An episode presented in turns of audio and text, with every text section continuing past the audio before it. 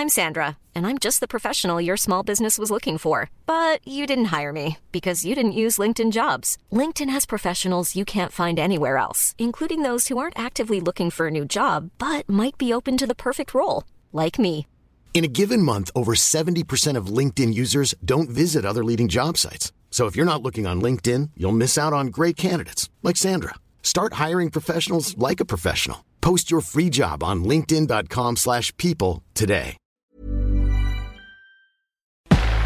Entrevista.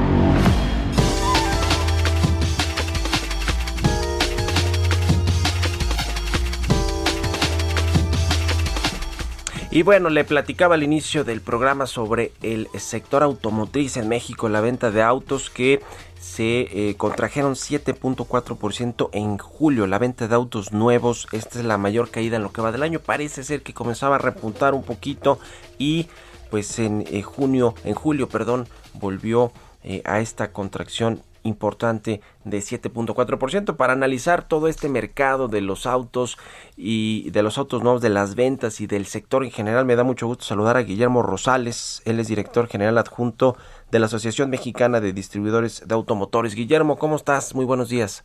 Estimado Mario, muy buenos días. Eh, muchas gracias por la oportunidad de platicar esta mañana.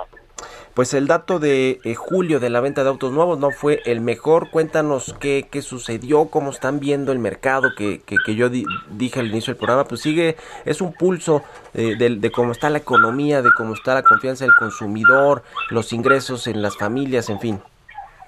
Sin duda alguna que el mercado automotor es un indicador y sobre todo es un indicador, eh, puede decirse que en tiempo real de cómo eh, se encuentra eh, la economía eh, nacional y el ánimo de los consumidores y, y también eh, factores eh, del orden global que están influyendo en esta eh, curva de recuperación eh, post pandémica, aunque hay que corregir estamos todavía dentro de la pandemia, sí. sin embargo, en términos de el desarrollo de la economía, pues sí, estamos en una en una fase de recuperación. En el mes de julio eh, logramos comercializar 82.157 unidades en, en vehículos eh, ligeros y eh, tiene pues un, eh, un varios eh, varias ca características que debemos de mencionar. Si bien es cierto que eh, como estás refiriendo tuvimos una fuerte disminución del 7.4% con respecto al mes anterior, al mes de junio, sí. y esto es eh, pues desalentador. Eh, ya lo estábamos esperando, quedamos muy cerca de lo que fue nuestra estimación para el mes, que la eh, traíamos en 84 mil unidades, una desviación del 2.5% con respecto al dato observado.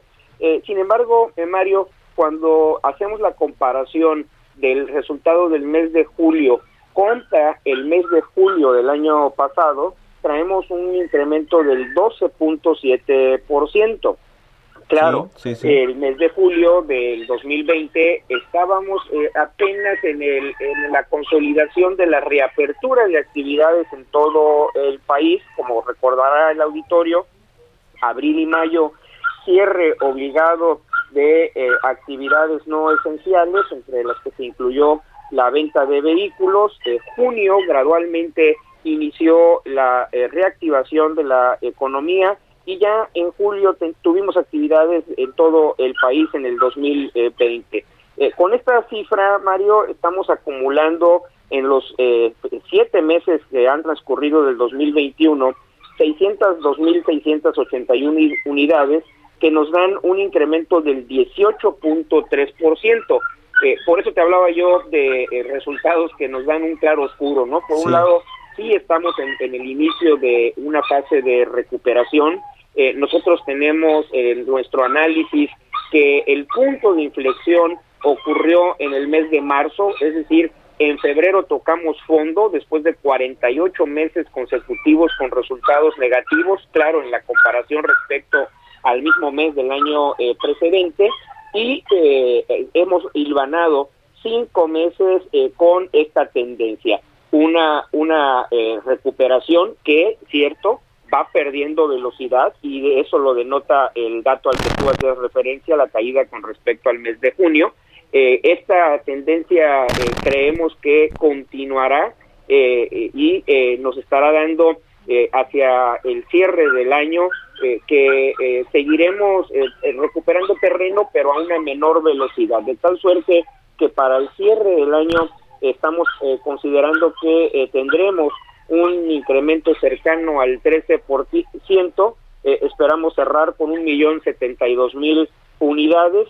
Eh, con este crecimiento estimado del 13%, no lograremos revertir la caída del 28% que tuvimos en el año 2020 y consideramos que será hasta el último cuarto del 2023 cuando podamos tener niveles de venta similares a los del 2019 eh, cuando eh, llegamos a un millón trescientos diecisiete mil unidades.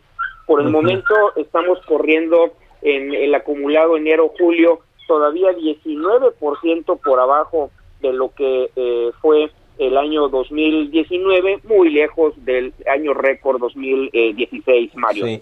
En, en, menos de un minutito que nos queda antes de despedirnos, Guillermo, ¿cuáles son los factores que todavía están disminuyendo ahí la confianza de los, de los consumidores, de la gente para adquirir un auto nuevo? Eh, la mayoría se hace a través de crédito, es la pandemia, ¿qué, qué es lo que están viendo?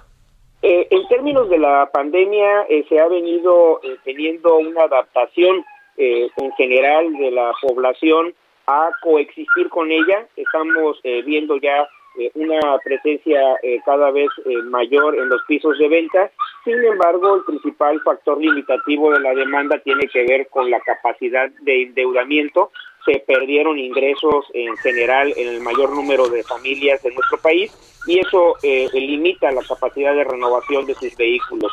Y del lado de la oferta, lo que ya has comentado muy ampliamente en tu programa, le has venido dando seguimiento, tenemos problemas de inventario eh, debido a la insuficiencia en la eh, proveeduría de semiconductores a nivel global y eso está afectando al mercado mexicano eh, que nos da la imposibilidad de atender los pedidos de muchos de nuestros clientes. Pues ahí está el tema de la producción también con los semiconductores. Gracias, eh, como siempre, por haber tomado la entrevista, eh, estimado Guillermo Rosales, y nos vemos, nos escuchamos pronto. Gracias, buenos días. Buenos días, Mario. Hasta luego.